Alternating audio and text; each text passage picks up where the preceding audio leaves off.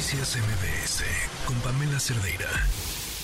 Laura es una mexicana que está pues también en Israel eh, sin mucha claridad sobre cuándo podrá volver a México y nos compartió este eh, testimonio de cómo le ha tocado vivir estos impactantes momentos me empezaron a llegar mensajes de mi sobrino que por favor nos resguardáramos en un refugio. Este, le dije que por qué, me dijo que porque estaban sonando las alarmas, que jamás estaba atacando Israel y que bueno, todavía este, no sabían qué estaba pasando pero que las alarmas ya estaban sonando, que preguntar en el hotel dónde estaba el refugio ante misiles. Y bueno, en esos momentos pues me levanté, fui a tocarle a mi tío a su habitación para decirle, él estaba igual durmiendo, nos levantamos todos espantados sin saber qué pasaba. Eh, me levanté a preguntarle a la persona en el lobby del hotel y me dijo, sí están este, disparando misiles, pero todavía no sabemos si es real o solamente fue una falsa alarma. Este, yo le escribí a mi sobrino y le dije, oye, pues vamos para allá para resguardarnos contigo. En el hotel ya en esos momentos ya todo el mundo se estaba concentrando en el lobby, ya no nos dejaron salir, nos pidieron que por favor estuviéramos atentos a cuando ellos nos dieran la instrucción de meternos al refugio. Así estuvimos todo el sábado, todo el sábado estuvimos así. Obviamente, pues mi amiga que estaba en México me volvió a marcar, la familia. Este, pues que estaban viendo las noticias. Obviamente también nosotros, pues te de sorpresa. Nunca en la vida nos había pasado esto pero por experiencia, ya con lo de la pandemia, pues sabíamos que, este, pues ahora sí que teníamos que seguir instrucciones del gobierno israelí.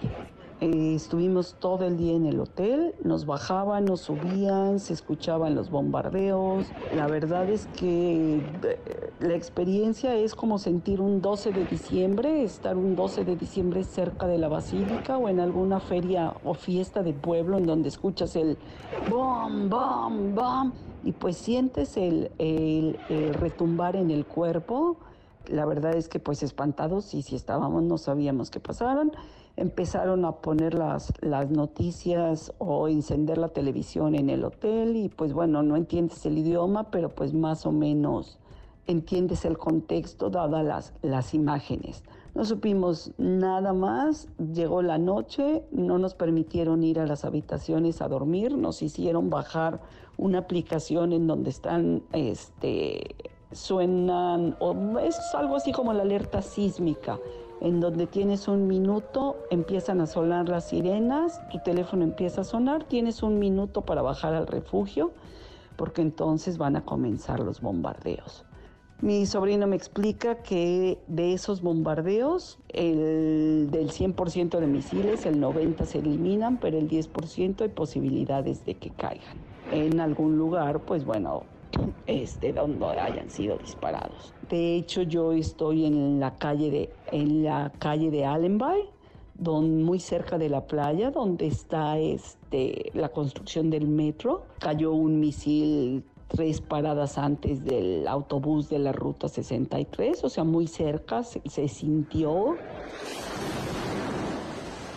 A todos los huéspedes nos acomodaron sillas, sillones, lo que pudieron en el lobby y ahí estuvimos aproximadamente hasta como las 4 de la mañana esperando instrucciones y pues que cada vez que cayeran misiles pues había que bajar al, refugio ante antibombas. Eh, como a las 4 o 5 de la mañana nos dijeron que los bombardeos habían este, bajado de intensidad y entonces que si queríamos ir a descansar un rato, pues que ellos volvían a contactarnos o a ir a tocar a las habitaciones en caso de que hubiera una emergencia.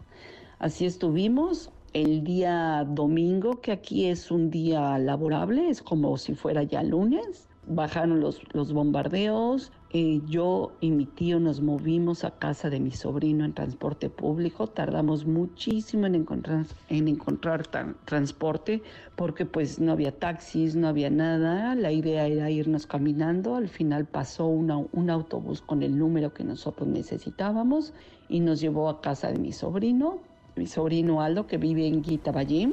Noticias MBS con Pamela Cerdeira.